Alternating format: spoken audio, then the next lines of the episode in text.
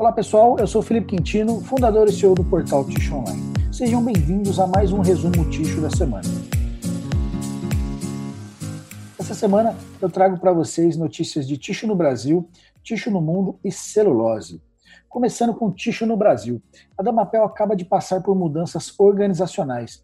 Desde quarta-feira, dia 1 o quadro organizacional passou a figurar da seguinte maneira. Marcelo de Domênico assume como CEO da companhia. O seu Antônio Francisco foi para o conselho da, do grupo. E o Micael Garcês assume a diretoria comercial e de marketing. Parabéns aí para a Damapel uh, pelas mudanças organizacionais. A Damapel é uma empresa que vem crescendo aí nos últimos anos muito, uh, tem se destacado no, no mercado de ticho e tenho certeza aí que os próximos anos será de grande sucesso também. É uma notícia da Santer, pessoal. Com o fechamento da, da operação de aquisição de 100% das ações da Santer, as japonesas Daio Paper e Marubei Corporation assumiram o comando da empresa na última segunda-feira, dia 29. Os novos acionistas estão confiantes no potencial de crescimento da companhia. A Softs, empresa do grupo CMPC, vai doar ao governo de São Paulo 200 mil rolos de papel higiênico. A ação faz parte do programa Higiene e Limpeza Solidária, voltado ao atendimento de famílias em situação de vulnerabilidade social da região metropolitana de São Paulo. O Estado do Espírito Santo deve se beneficiar com a nova planta industrial da Suzano, que será instalada na região. A unidade de papel ticho será instalada em Cachoeiro de Itapemirim e deve contribuir para o fortalecimento da cadeia produtiva capixaba. Pessoal, algumas semanas atrás eu fiz um talk ticho com Erivelto Sartor e ontem nós soltamos aí a descrição, a transcrição desse, desse talk ticho.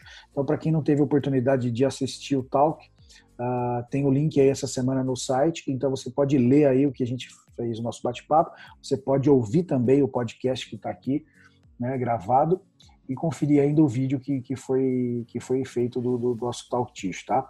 Então, Erivelto Sartor, executivo de operações Ticho, afirmou que é, é impossível prever como será o novo normal e como ficará o consumo para os diversos setores da economia, mas alertou: inovação e liderança são fundamentais para superar a crise. Confira lá na íntegra esse bate-papo que eu fiz com o Erivelto, pessoal. Essa semana também nós soltamos o Talk Ticho que eu fiz com o seu Pedro Vilas Boas, que é diretor da Angústia Estatística e presidente executivo da ANAP, Associação Nacional dos Aparistas. Ele falou sobre como a pandemia afetou o mercado de ticho e quais as perspectivas futuras para o setor. Como está a situação dos preços de produtos de ticho, a tal situação de mercado de aparas, né, que hoje deve ser um pouco complicada e o futuro também está um pouco incerto, e como o mercado de papel marrom e papéis de embalagem, dentre outros assuntos. Então, se você não conseguiu conferir ainda o Talk Ticho, tem aqui no podcast também a gravação e pode conferir o vídeo lá no portal Ticho Online. Notícias de Ticho no Mundo. Para reconhecer os esforços dos profissionais de serviços gerais que trabalham em ambientes de assistência médica nos Estados Unidos, estão sendo aceitas indicações desses heróis que atuam na linha de frente do combate à pandemia, por meio de iniciativa criada pela Kimberly Clark Professional, em parceria com a Associação Healthcare in Vermont. Ah, então, é uma iniciativa que a Kimberly Clark está fazendo lá nos Estados Unidos, né, para premiar esses heróis que estão trabalhando na frente aí da, da pandemia do coronavírus. Notícias de celulose. Temos a urgência de salvar vidas, tratar os enfermos manter os empregos, mas não podemos fechar os olhos para como estamos tratando o planeta. Ser sustentável é agir hoje com olhar no futuro. Assim precisamos refletir. Refletir sobre as nossas relações com a natureza, sobre a nova maneira de fazer negócios e mais, sobre um novo jeito de consumir, diz Maurício Hager, diretor-geral da CNPC no Brasil. Esse é um artigo que nós publicamos, que foi escrito pelo Maurício Hager, está muito interessante, focado aí no meio ambiente, sustentabilidade. Então, confira lá no portal Ticho Online na íntegra. A Suzana inovou novamente e deu início ao primeiro curso de formação continuada à distância em Três Lagoas, devido à pandemia do novo coronavírus. A capacitação, pioneira no setor, é gratuita e irá lançar 20 novos operadores de máquinas florestais no mercado.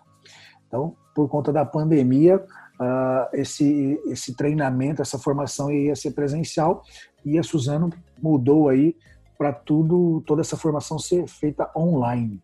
Então, é uma iniciativa nova aí da Suzano que, que vai colher frutos no futuro.